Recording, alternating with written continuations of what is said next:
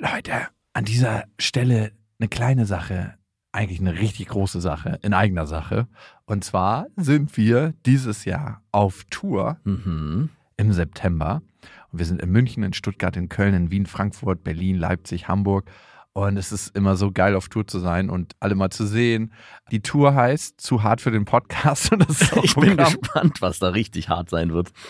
Ja, also es wird viel Interaktion geben, es wird viel zum Lachen geben und die Tour oder das, was dort passiert, entsteht gemeinsam mit euch und ich finde, das ist auch die Magie. Das heißt, bei jedem Tourstop ist es irgendwie anders und Mhm. neu für uns, neu für euch und für uns ist es auf jeden Fall immer sehr, sehr magisch. Also sichert euch jetzt schon die Karten München, Stuttgart, Köln, Wien, Frankfurt, Berlin, Leipzig, Hamburg. Ab jetzt 10% härter und Tickets gibt's ab jetzt auf bestefreundinnen.de und in den Shownotes.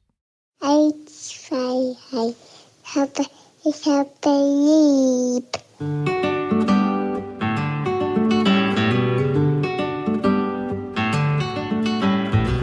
Das sind beste Vaterfreuden. Keine bösen Wörter. Die Fremde, alte Schöpfe! Setz dich bitte hin. Der langweilige Podcast übers Kinderkriegen mit Max und Jakob. Hallo und herzlich willkommen zu Beste Vaterfreuden. Hallo. Und unser Thema heute ist, warum man als Vater auch immer Sohn bleibt. Und dazu haben wir eine aktuelle Erfahrung gemacht, also ich zumindest. Und ich wollte gerade sagen, wir sind doch nicht die Doch. Kinder des gleichen Vaters. ja, mein Vater nimmt manchmal alle Kinder zur Brust. Also es klingt so komisch, da entsteht sofort so ein Bild, ne, wie so, so eine Männerbrust, wo so verschiedene große Männer dran saugen. Das ist wie ein altes Gemälde, ne? Und alle so nackt in so einen komischen Pastelltönen gezeichnet und alle so ein bisschen speckiger und, Und so ein bisschen in, in ganz komischen Posen auch. ja, einer reibt das Glied am Knie des Vaters. nee, nicht so ein schönes Bild. Stell dir mal vor, als Maler beschäftigst du dich ja mehrere Stunden oder auch Wochen mit einem Motiv und das Ja. ist dein Motiv. Was passiert da mit deiner Persönlichkeit?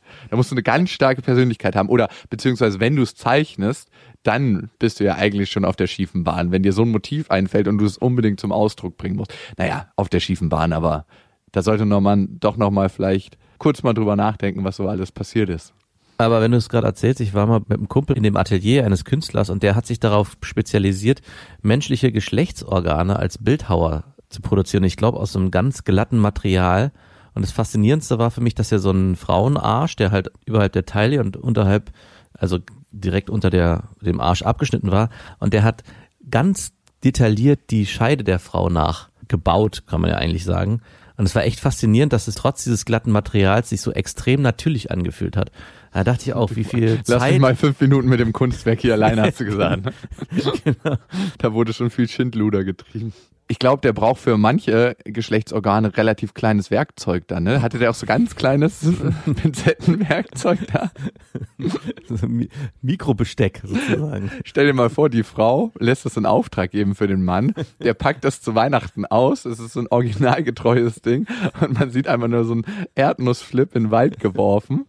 Und Oh. es geht Oder so ein Raunen durch die Verwandtschaft. So, oh. Oder bei der Auftragsbesprechung, oh, ich weiß nicht, ob ich so eine große Lupe noch da habe, die muss ich bestellen. Aber vielleicht zahlt man da ja auch äh, für die Masse des Materials und das ist ein ganz Oh. günstiges Stück, so drei Euro. Gut. ja. Ihr könnt uns abonnieren und dann verpasst ihr keine Folge mehr, das wisst ihr ja. Zum Beispiel auf Spotify, auf Deezer und natürlich auf iTunes. Und da freuen wir uns besonders über Rezensionen. Gute wie schlechte, das sind ja bürgerliche Kategorien, das wisst ihr ja. In die teilen wir nicht ein. Aber trotzdem, drei Sterne, geht klar von Freddy02. Also, ich finde es manchmal langweilig, aber super zum Einschlafen. Mm. Ich glaube, es gibt nichts Besseres und Schöneres für einen Podcaster, als wenn man liest, dass man zum Einschlafen gehört wird. Vergewaltigt wird wieder. Das muss man wirklich sagen. Podcast wird in dem Moment vergewaltigt, indem er zum Einschlafen benutzt wird. Aber man steigt auch direkt mit die Treppe runter in die Träume. Also Vorsicht bei diesem Podcast. Aufwachen! Fred. ich hatte gestern eine Situation und da ist mir klar geworden, dass ich die ganze Zeit, wo ich jetzt schon Vater bin, trotzdem immer Sohn bleibe. Und dieses Protektoriat aus dem Elternhaus und besonders auch in der Situation mit meinem Vater gestern spüre und dass das immer so durchscheint. Ich habe mich gefragt, wie wird es eines Tages sein, wenn mein Vater, meine Eltern sterben und die Verantwortung dann ganz auf mir liegt, weil bei uns ist es zumindest so, ich habe die Verantwortung für mein Leben, ganz klar, ne? aber es ist trotzdem noch das Gefühl da, dass mein Vater diesen riesigen Schirm, wo alle runterpassen, wenn es regnet, über die gesamte Familie spannt. Mhm. Und was ist, wenn das mal nicht mehr ist? Mir ist das klar geworden. Ich hatte ja mit meinem Vater Stress. Wir wollten das Büro weiter ausbauen und ich hatte ihn gefragt, ob er kommt und er meinte ja. Und dann gab es irgendwie die Situation, dass wir noch nicht fertig waren mit dem Abriss und er kann Abriss nicht machen, weil er davon Migräne kriegt durch diesen ganzen Staub, der entsteht. Und hat er gesagt, ja, ähm, ich bin da mal wieder weg und ich habe eh nur bis 18 Uhr Zeit. Und ich war irgendwie so hilflos in der Situation und konnte nicht fragen, ob er vielleicht noch länger bleiben kann oder ob wir einen anderen Tag ausmachen können. Und das lag auch daran, dass ich mir zu fein war, dass ich immer noch der Sohn bin, der nach der Anerkennung des Vaters strebt und nicht zeigen konnte, ey, ich habe mich hier überschätzt mit der ganzen Sache. Papa, kannst du mir bitte helfen, das wieder auszubaden? und das konnte ich später formulieren und das war für mich so ein Schlüsselerlebnis. An so Sachen merkt man immer, immer wenn man ein Problem hat, glaube ich, nach Hilfe zu fragen, ist es so, dass man eigentlich sich Anerkennung wünscht. Und Anerkennung ist, finde ich, so eine versteckte Form des Liebeswunschs. Also wenn du geliebt wirst, brauchst du, glaube ich, nicht so viel Anerkennung. Oder wenn du das Gefühl davon hast, geliebt zu werden. Also wenn es ein tiefes Gefühl ist, was sich einstellt, meinst du? Genau. Ich glaube nämlich, Anerkennung ist eher dieses oberflächliche Ding, so, wow, du fährst mit einem dicken Auto an der Ampel vor und die Leute gucken. Und dann auf familiärer Basis, ey, du hast einen richtig geilen Job gemacht, Kohle verdient und dein Vater so, ja, ey, hast du gut gemacht, Junge. Also, ich habe ja nicht so rangeklotzt in deinem Alter, toll. Und das sind so diese Momente und die verbalisiert man manchmal gar nicht so richtig. Also ich habe das total gemerkt in der Situation. Wir haben dann gestern gearbeitet, ich meine, du warst ja auch da Mhm. und wir haben, du bist ja um acht gegangen, glaube ich, und mein Vater und ich haben dann noch vier Stunden weitergemacht bis zwölf Uhr nachts. Mhm. Und erstmal konnte ich feststellen, wie ähnlich wir uns sind in allem.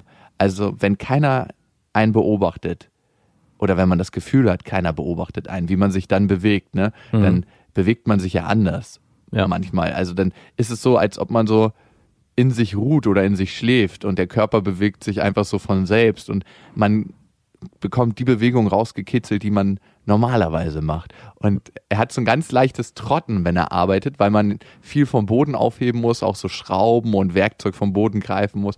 Und ich habe dann gemerkt, dass ich dieses Trotten auch habe. Also fast wie so ein Affe, der immer wieder die Leiter hochklettert und runter. Also das war sehr, sehr lustig.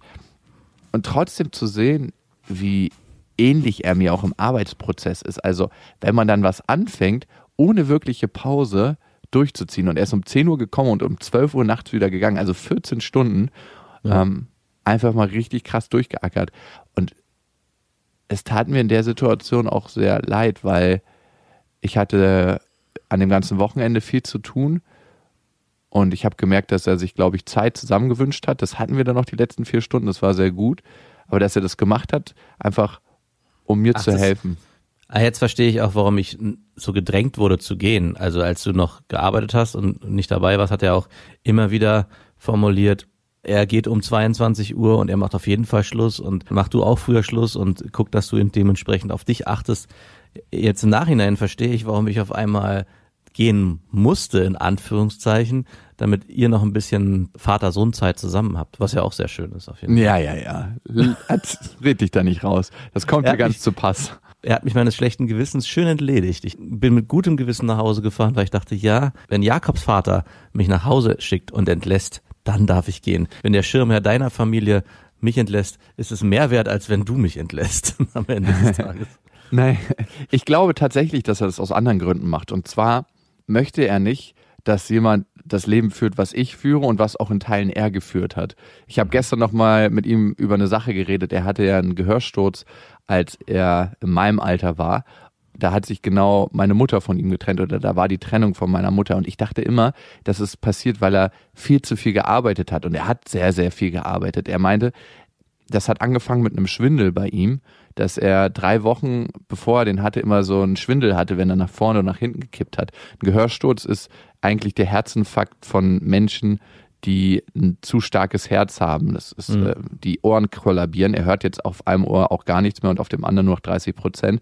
Aber er meinte, es war dieser emotionale Absturz ähm, nach der Trennung. Und ich dachte mir so, okay, jetzt bin ich sicher, mir kann nichts passieren. Weil an diesem Wochenende, jetzt wo ich so viel gearbeitet habe, da hat es immer mal wieder kurz geblitzt in meinem Kopf. Weil ich habe ja drei oder vier Nächte in Folge nur zwei Stunden geschlafen und es ist immer so. Wurdest du schon mal ausgenockt? Ähm, nur halb. Okay, ich hatte. Ach so, stimmt, ich war dabei. Ich weiß. Im Club, da hat's richtig gescheppert. Die Faust galt eigentlich mir, ich stand genau neben dir. Ich habe mich weggeduckt und du hast ja einfach mal schön Palm einkassiert. Ich weiß auch nicht mehr, wie ich das gesehen hatte. Und dieses Blitzen, ne, was du da gespürt hast, ich hatte das früher oft beim Rugby, als ich Rugby gespielt habe. Und wenn du mit jemandem im Volltackle gehst, also wenn du jemanden aus voller Fahrt runterholst auf dem Boden, da ist es so, als ob dir jemand kurz mit so einem richtig schönen Hammer auf den Kopf donnert. Also es kann auch nicht gesund sein. Darum, ganzen Rugby-Spieler und auch viele Footballspieler haben ja bleibende Schäden von Ja. dem Ganzen. Und dieses Blitzen, das hatte ich im Kopf. Und ich habe mir dann Sorgen gemacht und meinen Vater gefragt, ey, wie war das denn bei dir? Und er meinte, das war doch ein bisschen anders. Weil ich dachte, ey, wenn wir in einer Familie sind, dann könnten wir die gleichen Symptome kriegen, wenn wir überarbeitet sind. Aber ey, luckily, vielleicht es ist, lag's nicht an dem, an, der, an dem Überarbeiten. Ja, genau. Und ich habe mich in so vielen Situationen wiedererkannt und ich war einerseits sehr, sehr dankbar über seine Hilfe, weil er eigentlich genau das umgesetzt hat, was ich mir gewünscht habe, weil ich habe ihm dann gesagt, ich hätte mir gewünscht, dass du sagst, ey, ich komme einfach vorbei und habe den ganzen Tag Zeit und bei, ein ganzer Tag geht bei mir bis 24 Uhr.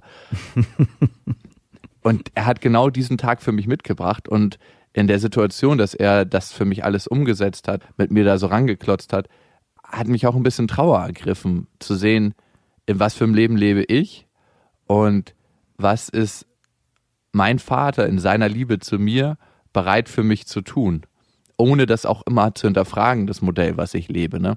Das ist ja auch Liebe, ne? dass du eine Akzeptanz hast für das Leben, was der andere gerade meint, leben zu müssen, finde ich. Klar, Liebe kann es auch sein und das macht er ja auch, ähm, mich darauf aufmerksam zu machen, wie es ist.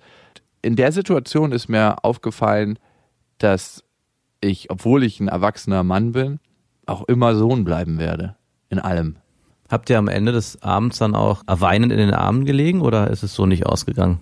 Du brauchst es nicht ins Lächerliche ziehen, nur weil du so eine Situation mit deinem Vater das letzte Mal hattest, als du Tennis gespielt hast mit sechs Jahren. Ich finde es interessant, dass du, das frage ich mich jetzt gerade, am Ende das so wirklich nur annehmen konntest, also ich formuliere es jetzt ein bisschen härter, in dem Moment, wo er sich eigentlich auch deinem Wunsch gebeugt hat, in Anführungszeichen. Also es ist ja nicht unbedingt normal, dass ein Arbeitstag von 8 bis 24 Uhr abends geht und er erst in dem Moment, wo er in deine Wunschvorstellung in, oder in dein Muster sich mit eingliedert, du auch dann Platz und Raum hast für so eine Vater-Sohn-Zeit, würde ich es jetzt mal nennen. Also dass nur dann auch was Intimeres entstehen kann, wenn du am Ende als Regisseur des Ganzen auch die Bühne hast, mit ihm entsprechend in so eine Interaktion zu kommen. Also ich weiß nicht, das hat er wahrscheinlich, könnte ich mir fast vorstellen, ähnlich auch vielleicht nicht in der Situation formuliert, aber vielleicht durchtransportieren lassen in Sachen, die er mit dir besprochen hat. Aber äh, zumindest hört sich das für mich so an. Also ich freue mich natürlich einerseits, dass ihr so eine schöne Vater-Sohn-Situation hattet, aber andererseits macht's mich auch, muss ich sagen, ein bisschen traurig, dass er in so einem sich in so eine Situation begeben muss, um dir näher sein zu können, weil du so viel arbeitest und so viel Zeit zur Zeit mit deinen Projekten verwirklichen musst oder willst. Ja, nimm bitte das Wort müssen daraus. Naja, Ah ein bisschen Zwang ist da vielleicht auch schon bei. Ja, ist auf jeden Fall eine Seite der Medaille, zu sagen, ich sehe dich nur, wenn ich ein kleiner Statist in dem Schauspiel oder in dem Bühnenstück bin und anders ist es nicht möglich. Aber ich glaube, das ist nur eine Seite der Medaille. Die andere Seite war für mich ganz klar zu sehen, dass ich mich auf ihn verlassen kann und verlassen ist so ein komisches Wort. Ich verlasse mich, ne? Aber das gibt mir auch immer das Gefühl, dass ich mich fallen lassen kann. Es ist eine Frage, ob das ein Trugschluss ist, ne? Wenn jemand quasi nach meinen Bedingungen was macht und dass ich mich dann fallen lassen kann, dann kann ich mich ja nicht wirklich fallen lassen. Ne? Das ist ja, Ja. eine Illusion. Aber für mich ist es tatsächlich so, dass mein Vater agiert eigentlich nicht nach meinen Vorstellungen und Wünschen. Er macht sein eigenes Ding. Das ist ein Eigenbrödler. Er meinte, wir waren schon immer Freigeister. Und er hat mir nochmal so seine beruflichen Steps aufgezählt, was er so gemacht hat. Und ich habe so unglaublich viele Parallelen festgestellt, die sich dann erst aufgeschlüsselt haben. Mein Vater ist ja sehr, sehr früh und sehr schnell selbstständig geworden, weil er einfach gemerkt hat, da ist immer jemand, der verdient an mir mit. Und das wollte er nicht. Bei mir war es eher, dass ich es nie so richtig mochte, wenn man nicht auf Augenhöhe über Sachen diskutieren kann. Und manchmal ist das so im Angestellten-Chef-Verhältnis, dass man nicht sagen kann, hey, woher nimmst du dir die Freiheit zu sagen, das ist das Beste? Lass Ja. uns doch herausfinden, was das Beste ist. Weil nur weil du alt bist und da in dem Sessel sitzt, heißt das nicht, dass du weißt, was das Beste ist, sondern das kann sich immer wieder individuell verändern. Und lass es uns zusammen in Frage stellen, so ein richtig anstrengender Mensch. Aber es ist im Prinzip ja eine Art von Lebensmodell, die dein Vater auch in eurer Beziehung vorgelebt hat. Also ich glaube, er hat schon sehr früh, dadurch, dass er selber selbstständig geworden ist, auch von dir sehr schnell Selbstständigkeit abverlangt. Und du hast dann für dich als Erwachsener auch erkannt, ich möchte eigentlich auch dem Zusammenhang nicht in so einem Modell leben, mir sagt jemand von oben, was ich zu tun habe, sondern wenn, ich habe schon früher von meinem Vater mitbekommen, wir begegnen uns, uns auf Augenhöhe, also du und dein Vater, also möchte ich im Berufsleben auch mit allen Menschen, mit denen ich agiere, mindestens auf Augenhöhe agieren. Und wenn ich jetzt auch mich nochmal angucke, ist es ja genau umgekehrt, dass ich immer erlebt habe, dass mein Vater als Autorität zu Hause war, auch im Angestelltenverhältnis gearbeitet hat und ich mich dann auch in ein Angestelltenverhältnis begeben habe und für mich das auch eine Form von Sicherheit war. Also ich frage mich gerade, ob auch für dich dieses Gefühl der Freiheit, die dein Vater dir vorgelebt hat, auch eine Sicherheit und eine Bodenständigkeit in deinem Alltag gibt, genauso wie es für mich umgekehrt dieses Angestelltenverhältnis ist. Auf jeden Fall, keine Frage. Das ist, glaube ich, meine Form von Zuhause und meine berufliche Definition von Freiheit. Und ich denke, das wird sich bei dir auch auf dein privates Leben übertragen. Also ich finde, das ist auch ein Punkt, an dem wir oft aneinander geraten. Wenn du in deiner Freiheit und in deiner Selbstständigkeit immer agierst und Dinge erkennst und dann vielleicht auch Wut entwickelst auf mich, dass ich in so einer Laid-Back-Haltung warte, bis mir jemand sagt, du hast das und das zu tun. So bewegt sich dann jeder in dem Muster, welches einem wahrscheinlich auch gerade bei Männern der Vater vorgelebt hat. Also es ist manchmal krass, in welchen Situationen man die Möglichkeit bekommt, sich selbst zu erkennen. Ich habe da mit meinem Vater am Ende der Baustelle drüber gesprochen, was wir heute gemacht haben, weil es ist ein unglaublich geiles Gefühl, wenn du den ganzen Tag gearbeitet hast und du siehst dein Werk dann am Ende, weil die meisten Tätigkeiten, die ich ausführe, sind ja sehr vergeistigt und du siehst am Ende das nicht so wirklich. Also du hast ja nicht eine Wand oder eine Decke oder sowas eingezogen und darum genieße ich das auch sehr, dieses körperliche Arbeiten. Ich habe ihm dann gesagt, hey, irgendwann werde ich wahrscheinlich das gleiche mal für Lilla machen müssen. Und dann meinte er, nicht müssen. Wenn du in Liebe mit deinen Kindern bist, dann ist es jedes Mal ein sehr schönes Gefühl. Und mein Vater hat mit mir meine erste Wohnung ausgebaut. Und da war mir das erste Mal klar, da wo er damals stand, die Generationen haben sich quasi gewechselt und ich bin der Nächste in der Kette, der jetzt an der Position ist, selber wirklich Vater zu sein und das zu leben. Irgendwie vergeht die Zeit auch so unglaublich schnell. Also, dass dieses, dieser Flip, dass das passiert, das ist eine ganze, ganze lange Zeit in meinem Leben so in unglaublich weiter Ferne. Und jetzt Mhm. ist es einfach Peng da und Realität. Und das kommt definitiv daher, dass man selber Vater geworden ist. Also diese, diese, dieses Bewusstsein, dass die eigenen Eltern irgendwann nicht mehr da sein werden, ist bei mir dann entstanden, als meine Tochter geboren wurde, also mein erstes Kind. Weil ich dann erst gefühlt habe, wie endlich alles ist und dass man eigentlich auch jetzt derjenige ist, der der Schirmherr für seine kleine Familie ist. Es gibt jetzt keinen mehr überein. Es gibt zwar noch die Eltern, die irgendwann mal da waren und auch in irgendeiner Form immer präsent sein werden als die Beschützer in Anführungszeichen. Aber dieses Gefühl, dass man eigentlich alleine ist mit, ab jetzt mit seiner eigenen Familie und die Eltern da nicht mehr viel mit einwirken können in diesem kleinen Familienkreis, hat sich da erst richtig eingestellt. Natürlich ist der Vater und die Mutter immer präsent als Vater und Mutter, aber bis zu dem Zeitpunkt, bevor meine Tochter geboren ist, war das immer noch so ein Allmachtsgefühl und ab dem Moment zerbrach alles in tausend Einzelteile. Man Mhm. musste jetzt anfangen, wieder das Haus neu aufzubauen. Das stimmt, auf jeden Fall. Also ein Kind hinterlässt auch einen Trümmerhaufen, weil du wirst mit zwei, drei Steinen losgeschickt und baust dein eigenes Haus. Das ist das eine. Das andere ist, hast du das Gefühl, dass du immer noch Sohn bist? Also jetzt mal eine extreme Situation. Du begehst irgendeine Dummheit, also eine ganz, ganz krasse Dummheit und hast irgendwas zu vertuschen. Also worst case, sagen wir mal, irgendjemand hat dich gefragt, ob du ihm Gefallen tun kannst. Du weißt nicht genau, was der Gefallen ist. Ist eine richtig, richtig große Dummheit. Du denkst, du kannst ihm vertrauen, nimmst die Tasche mit, du wirst quasi so halb gebastelt und es kommt raus, dass du einen Koffer voller Drogen hast. Ah ja. Wäre dein Vater jemand, der sagen würde, ja, da können wir jetzt auch nichts machen? Oder wäre dein Vater jemand, der sagt, okay, das bringen wir zusammen in Ordnung. Ich bin in 20 Minuten mit dem Auto da. Mein Vater wäre, glaube ich, jemand, der sagen würde, oh mein Gott, wie konnte das passieren? Aber er wäre trotzdem in 20 Minuten mit dem Auto da.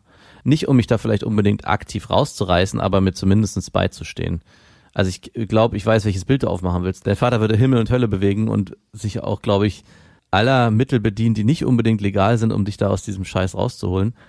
Mein Vater, glaube ich, würde so weit nicht gehen, aber er wäre zumindestens an meiner Seite und würde auch mich unterstützen, so weit wie er das kann. Und ich glaube, das ist das Einzige, was man auch erwarten kann. Das ist das Lustige. Habe ich dann die Chance, wirklich mich zu emanzipieren und wirklich meinen eigenen Mann zu stehen, wenn ich immer eine Vaterfigur habe, wo ich das Gefühl habe, das ist möglich? Äh, Das ist auch eine interessante Frage. Ne? Das ist, fällt mir jetzt das erste Mal auf, weil dadurch, dass ich so ein anderes Bild von Vater vorgelebt bekommen habe als du, fehlt mir so die Männlichkeit von deinem Vater. Ich weiß nicht, woran das liegt. Also er ist ein männlicher Typ, aber er ist jetzt nicht für mich so ein Prototyp Mann. Ist jetzt mein Vater auch nicht. Mein Vater ist jetzt auch nicht ein Prototyp Mann, aber Ja, doch, für dich schon. Also für dich Ja, definierst stimmt. du und für dich ist Prototyp- dein Pa- Vater Prototyp Mann, ne? Genau, also du, du definierst für dich schon deinen Vater als, als männlich in der Form, wie du dir Männlichkeit vorstellst. Und dazu gehört zum Beispiel auch, den eigenen Sohn aus der Scheiße holen. Und wenn man selber dann das Gesetz brechen muss als Vater, dann gehört es dazu. Das ist dann am Ende Männlichkeit. Also auch, Was? Nein, das würden, nein, also zum Glück ist es zu der Situation noch nie gekommen.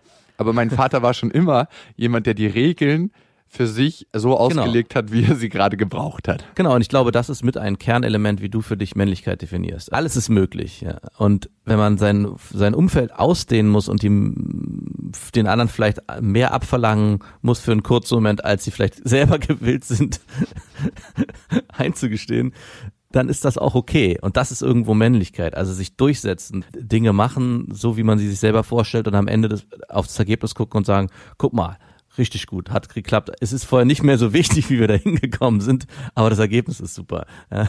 Und ich meine, es zeichnet sich ja auch irgendwo aus. In den Momenten, wo du sagst, ein Arbeitstag geht für dich, um das mal jetzt vielleicht runterzuspielen auf ein legales Thema, ein Arbeitstag geht für dich von 8 bis 24 Uhr, wo andere, glaube ich, sagen würden, sag mal, spinnst du, ich arbeite doch nicht bis 24 Uhr jeden Tag durch.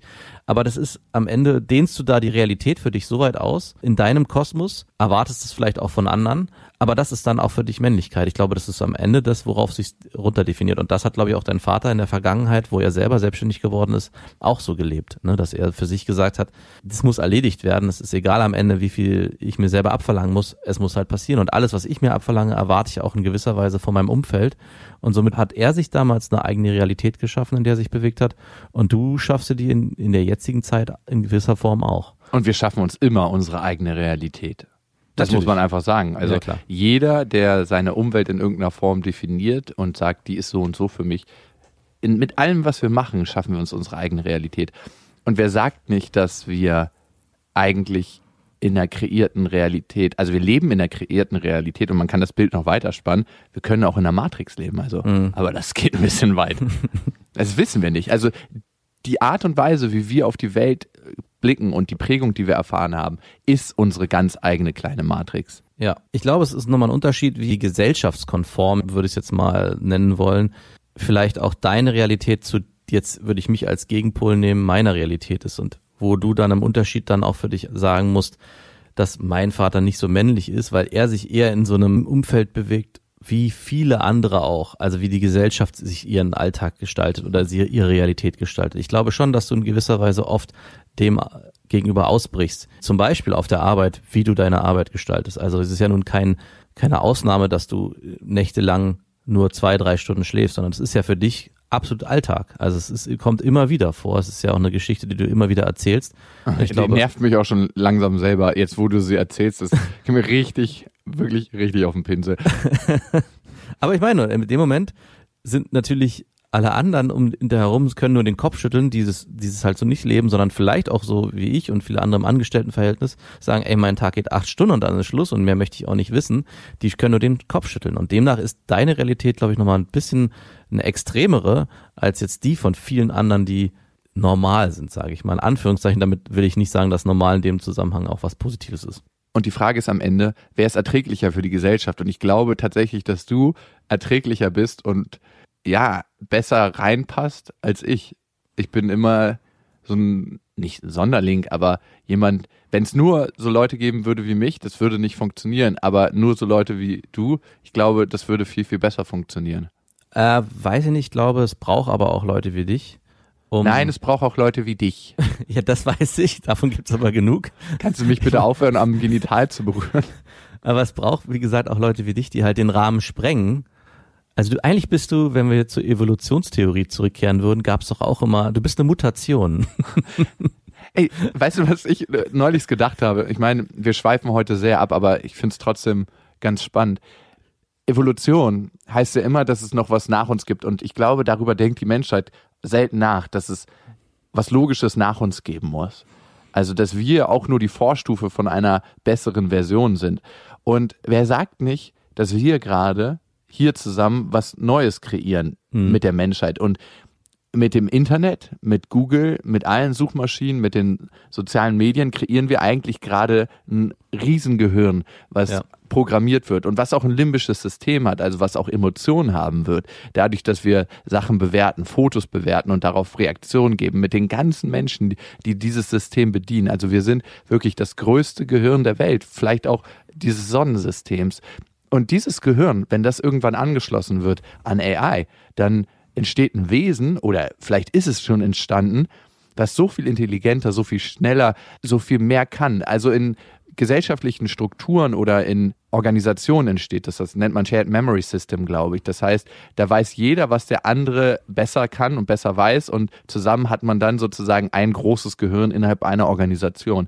Und hier entsteht was weltweit umfassendes. Ein Gehirn, was alles Wissen der Welt vereint und was auch Emotionen simulieren kann. Und da stellt sich dann die Frage, sind unsere Emotionen echt oder ist das eigentlich auch nur ein programmierter Code, der immer wieder äh, düt, düt, entscheidet, so pang, pang, pang, pang, aufgrund der Programmierung, die wir mal erfahren haben. Also ich meine, es ist eine gruselige Vorstellung, aber trotzdem, ähm, vielleicht ist die nächste Stufe, die kommt, AI und wir sind einfach nur das kleine evolutionäre Trittbrett, um es endlich möglich zu machen. KI, AI wäre auch so schnell, dass die alles, was wir bisher verbockt haben, wahrscheinlich innerhalb von zwei, drei Wochen, die müssen den Flughafen BBR fertig machen. Eröffnung ist morgen. Vielleicht ist dieses Supergehirn aber auch einfach nur der Wunsch dieser Gesellschaft, einen starken Vater zu haben, einen Übervater, der alles lenkt und den Schirm über uns hält. Ja, vielleicht. Und damit kommen wir wieder zu, warum man als Vater immer Sohn bleibt. Ich meine, die Vorstellung an Gott, die Vorstellung an Allah, die Vorstellung an jegliche geistige Führung ist ja eigentlich immer nur Ausdruck des Wunsches, einen Vater zu haben, der ein, oder auch eine Mutter, ne? Ich finde, er, wir, man kann auch von Energie sprechen.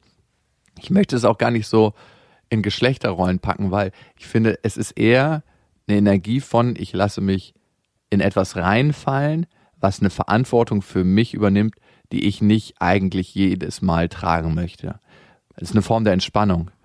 Ich will, lass mich leiten. Im Prinzip ist Religion, jetzt wo du sagst, eine Form des Angestelltenverhältnisses. Ich muss für mich keine Verantwortung übernehmen, sondern es gibt jemand, der für mich Verantwortung nimmt. All die Guideline steht in diesem Buch und ich gehe am Wochenende in die Kirche, da ist der Pfarrer, der im Prinzip auch nur eine Vaterfigur einnimmt, der mir sagt, wie ich mm, als Mensch zu sein habe, auf was ich meinen moralischen Kompass ausrichten soll. Also im Prinzip ist Religion eine Art Übervater. Ne? Erziehung für Erwachsene. Genau, und vielleicht, äh, wie du schon beschrieben hast, ist diese AI, die wir irgendwann und auch in Teilen schon haben, eine Form von Religion, die wir uns gerade selber kreieren als Gesellschaft, die unseren moralischen Kompass ausrichtet und am Ende auch wie so ein Übervater eigentlich nur regiert. Aber was bleibt dann, wenn AI kommt und uns quasi als Kinder betrachtet? Weil gegen eine künstliche Intelligenz sind wir nichts anderes als Kinder. Künstliche Intelligenz wird schneller denken können, wird fehlerfreier denken können. Das Einzige, was uns bleibt, ist Furzen, Rülpsen und ab und zu machen wir wahrscheinlich ein bisschen Musik. Also was kann der Mensch eigentlich? Also er kann viele großartige Sachen, aber gegen eine künstliche Intelligenz, also wir können doch eigentlich, das Einzige, was uns bleibt, sind Emotionen und da bin ich mir noch nicht mal so sicher. Fehlerhafte Nee. Entscheidung und die Kunst. Genau. Oder um die Matrix-Frage zu beantworten, sind wir eigentlich nur ein Akku für die künstliche Intelligenz. Ja, aber das wäre, glaube ich, zu einfach. Na, Im übertragenen Sinne wären wir das dann. Also wenn die künstliche Intelligenz immer etwas braucht, was sie befüttert, ob es Emotionen ist, ob es Inhalte sind, ob es Bewertungen welcher Form, ob es äh, eine Also so ein Quellcode quasi. Quellcode oder genau ist, sind wir am Ende eigentlich nur noch die Basis, die die, die Struktur bietet für das, was da drüber steht. In was für eine fucking Nerdshow sind wir eigentlich angeraten? Der Podcast Beste Vaterfreuden. Aber ich liebe es, dieses Gedankenexperiment zu betreiben, weil es macht alles so unglaublich klein. Es ist so, als ob du dich ins Orbit rausbeamst und alles mal kurz aus der Metaperspektive betrachtest. Und alles, was wir haben, das ist unglaublich klein auf einmal. Es ist so, als ob du die Welt aus dem Weltraum beobachtest und diese Kühle spürst und dieses Gleiten und diese Verletzlichkeit des Planeten siehst von oben und denkst so, wow, hier leben über sieben Milliarden Menschen, die jeden Tag mit ihren einzelnen kleinen Problemen behaftet sind. Und von hier oben gibt's das alles nicht. Also ich habe mal einen Bericht gehört von einem Astronauten, der im Weltraum war und der musste dort was reparieren draußen und er wurde beobachtet natürlich von der Station unten und er meinte, obwohl ihn 120.000 Menschen beobachtet haben, es gab keinen Ort, wo er sich so einsam und hilflos gefühlt hat, weil ihm einfach niemand helfen konnte da draußen an dem Raumschiff. Er war an seiner Sicherheitsleine und es hat einfach nicht geklappt. Dann ist er wieder zurück auf die Erde gekommen und hat gemerkt, im Gespräch mit seiner Frau, dass sie die ganze Zeit in Emotionen und im Herzen bei ihm war und dass die Illusion von Einsamkeit auch in ihm selber kreiert wurde und dass er gar nicht wirklich so einsam war. Und das ist, finde ich, eine Erfahrung, die ich auch immer wieder mit meinen Eltern mache, wo wir beim Thema sind, warum man immer Kind bleibt. Ne? Das ist ja eigentlich das Thema. Also für mich auch Sohn, für dich Sohn und für meine Schwestern ist es Tochter, weil in jedem Moment sind unsere Eltern bei uns emotional.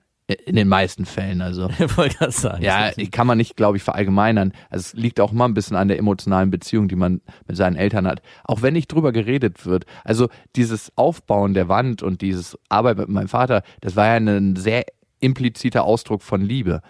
Also Ja. da wurde ja gar nicht drüber gesprochen, so nimmer nicht, ich hab dich lieb und darum baue ich mit dir diese Wand, sondern das war so eine pure Form der Liebe, die da geflossen ist, dass ich gar nicht anders konnte, als die zu spüren und aufzunehmen. Aber diese pure Form der Liebe, die strömt immer aus seinen Eltern raus. Also das ist eine kleine Nachricht, die ich von meiner Mutter kriege, die schreibt, hey, schau mal hier, dieses Lied habe ich entdeckt auf Shazam und Auf Shazam.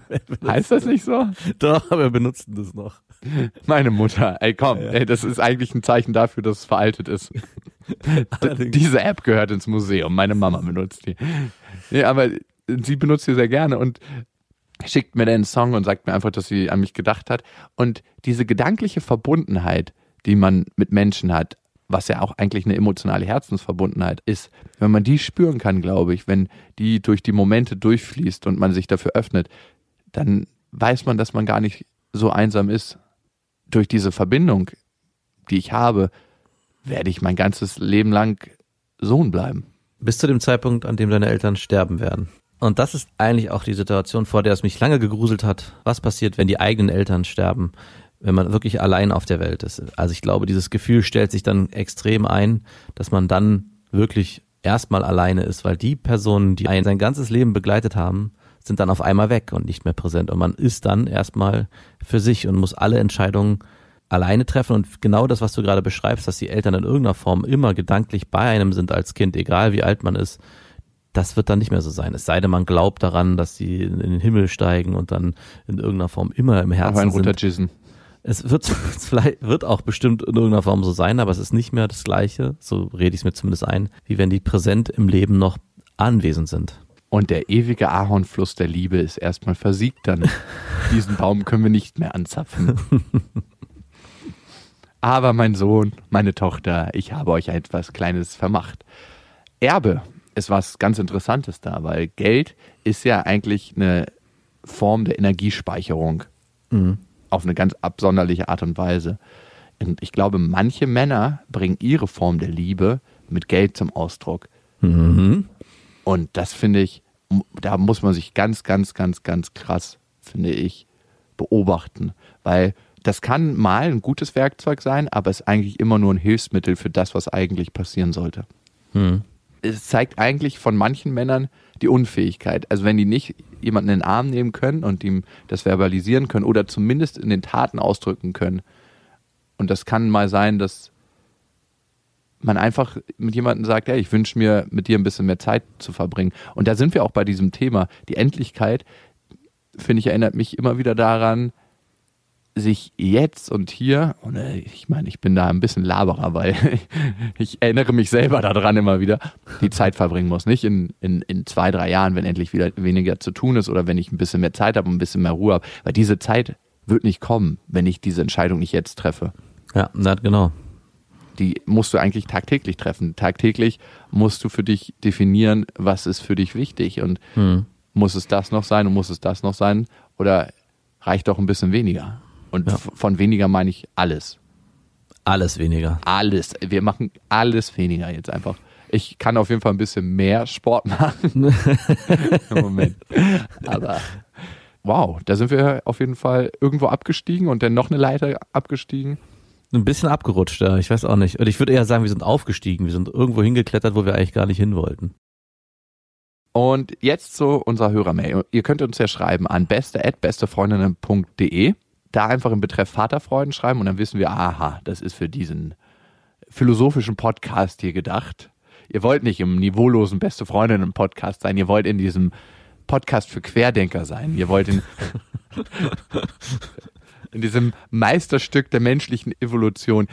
Das einzige, was KI anerkennen wird, was nachdem KI die Macht übernommen hat, noch Bestand haben wird und sagen wird, ja, das darf noch bleiben. Und Musik aus New Orleans. Es gibt da diesen einen Podcast. Der hat es schon immer gewusst, dass wir das übernehmen werden. Der Vater aller Podcasts. Okay, die Mai hat geschrieben. Vor drei Monaten habe ich mein zweites Kind bekommen. Sex haben wir circa seit einem Monat wieder. Ist auch ganz okay. Nein, das habe ich dazu gedichtet. Was mich nach der Schwangerschaft gar nicht so beschäftigt hat wie heute, ist mein Aussehen. Mein Bauch ist wirklich gezeichnet. Schon nach der ersten Schwangerschaft hatte ich Bindegewebsrisse und jetzt sind neue hinzugekommen. Nicht nur am Bauch, sondern auch an meinen Brüsten. Außerdem habe ich momentan echt noch einen ziemlichen Hautüberschuss am Bauch. Ich bin eigentlich schlank, musste sogar bei der zweiten Schwangerschaft etwas zunehmen, weil ich die Fertilität erhöhen sollte. Und jetzt trage ich einen Bauch vor mir wie im vierten Monat. Mein Mann hat sich diesbezüglich noch nicht geäußert, weder positiv noch negativ. Da er noch nie der große Komplimentemacher war, fehlt mir jetzt auch irgendwie nichts wirklich objektiv, aber ich wüsste doch gern, ob er meinen Körper noch schön findet. Ich fühle mich mal gut, mal weniger gut damit. Ich meine, in diesem Bauch sind zwei wunderbare Kinder gewachsen. So what? Was denken Männer, was denkt ihr nach der Geburt über den Körper eurer Freundinnen? Trauert ihr dem alten Bild nach? Ist euch das total egal oder habt ihr euch darüber noch keine Gedanken gemacht? Und merkt ihr eigentlich einen Unterschied in der Vagina? Das ist ja ein Klischee. Ich spüre keinen Unterschied nach zwei natürlichen Geburten. Also zum Letzteren kann ich persönlich nichts sagen, weil bei uns war es ein Kaiserschnitt. Bei mir ebenso. Da bin ich raus. Wir können jetzt in diesem Moment gedanklich die Schwerter kreuzen, weil was ich schon sagen kann, ist, dass sich der Körper auch meiner Freundin verändert hat. Ich kann nicht sagen, dass sie jetzt keine schöne Figur hat. Sie hatte vorher eine unglaublich krasse Figur und jetzt hat sie immer noch eine sehr, sehr schöne Figur. der Körper verändert sich definitiv und ich glaube, wenn man das verschweigen würde, würde man lügen. Also ich kenne keine Frau, wo das nicht passiert ist. Also ich war mal mit einer Frau zusammen, die hatte wirklich einen unglaublichen krassen Körper. Also so, so wirklich unglaublich krass. Also wo Brüste und Arsch in einer Symbiose zusammengeflossen sind, als ob die gegossen war.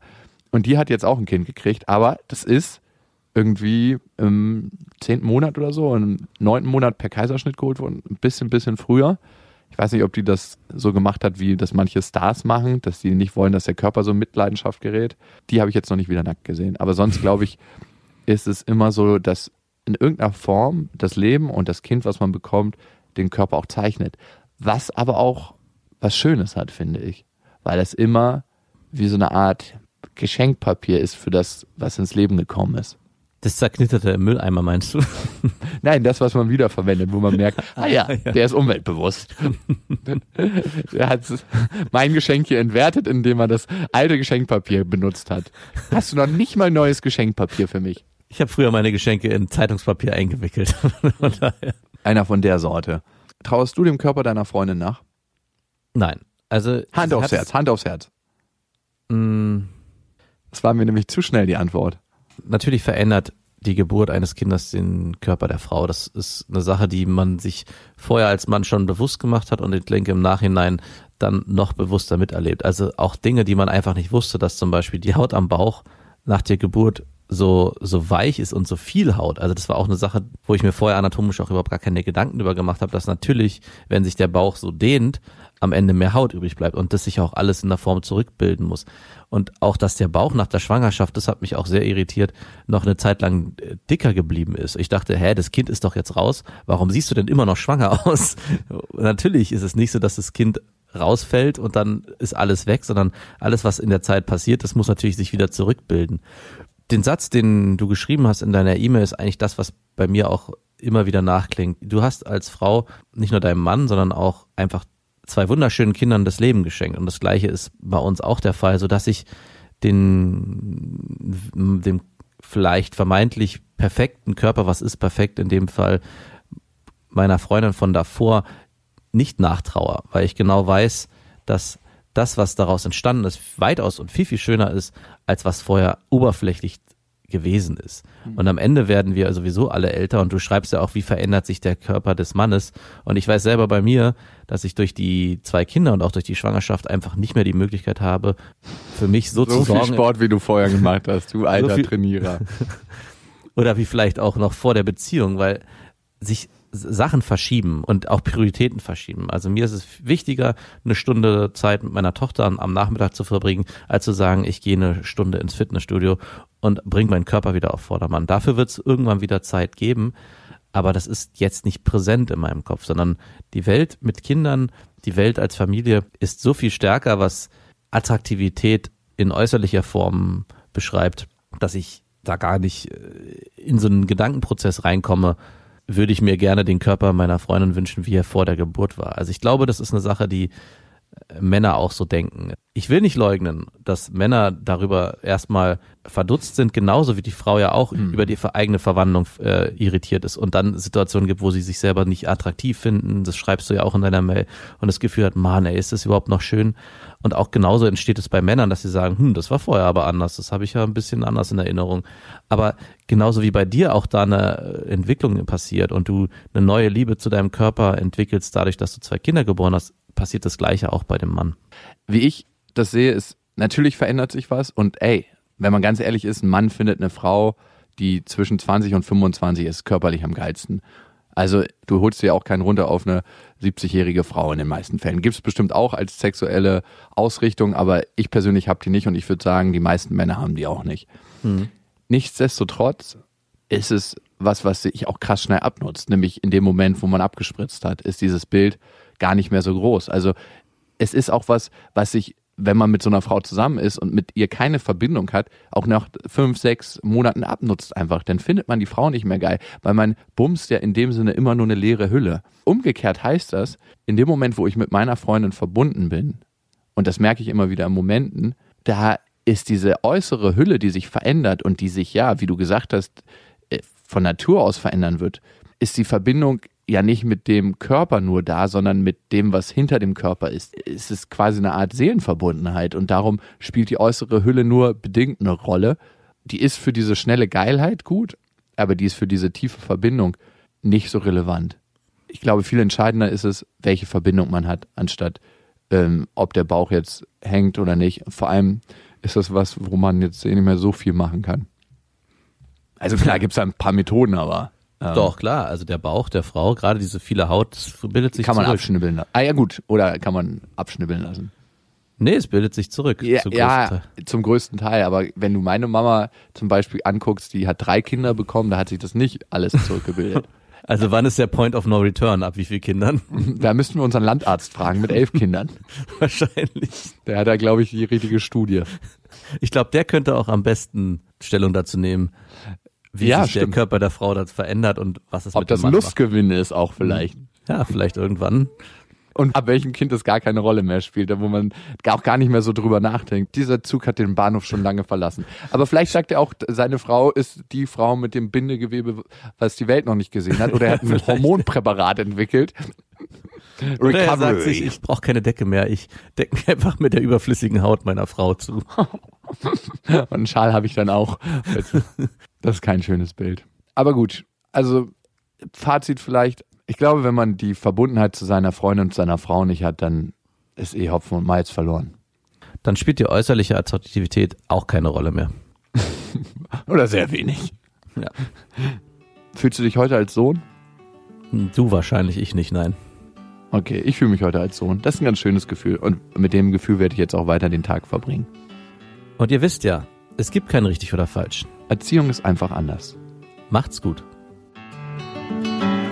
Das waren Beste Vaterfreuden mit Max und Jakob. Jetzt auf iTunes, Spotify, Deezer und YouTube. Der 7-One Audio Podcast-Tipp. Hallo, ich bin Lynn. Und ich bin Leo. Ihr kennt uns vielleicht schon vom True Crime Podcast Mord auf Ex. Eigentlich sprechen wir da ja jede Woche über Verbrechen. Aber da gibt es ja noch ein anderes Thema, das die Menschen und uns schon immer fasziniert hat. Die Liebe. Krasse Geschichten, die wirklich passiert sind. Bonnie und Clyde zum Beispiel. Cleopatra und Caesar Oder Diana und Charles. oder halt Camilla. Liebe gibt's bei True Love aber auch nicht nur im klassischen Sinne. Es geht auch um Familie, um die Liebe zum Beruf oder sich selbst oder Freundschaft. Am besten sind ja auch eh die Filme, wo dann am Ende steht, nach einer wahren Begebenheit. Das sind so Geschichten, die kannst du dir eigentlich gar nicht ausdenken. Ja. Und das gibt's jetzt eben als Podcast. Und das Ganze heißt True Love. Ja, der Name sagt's eigentlich schon. Aus True Crime wird True Love. Krasse Geschichten, Plot-Twist und verrückte Protagonisten.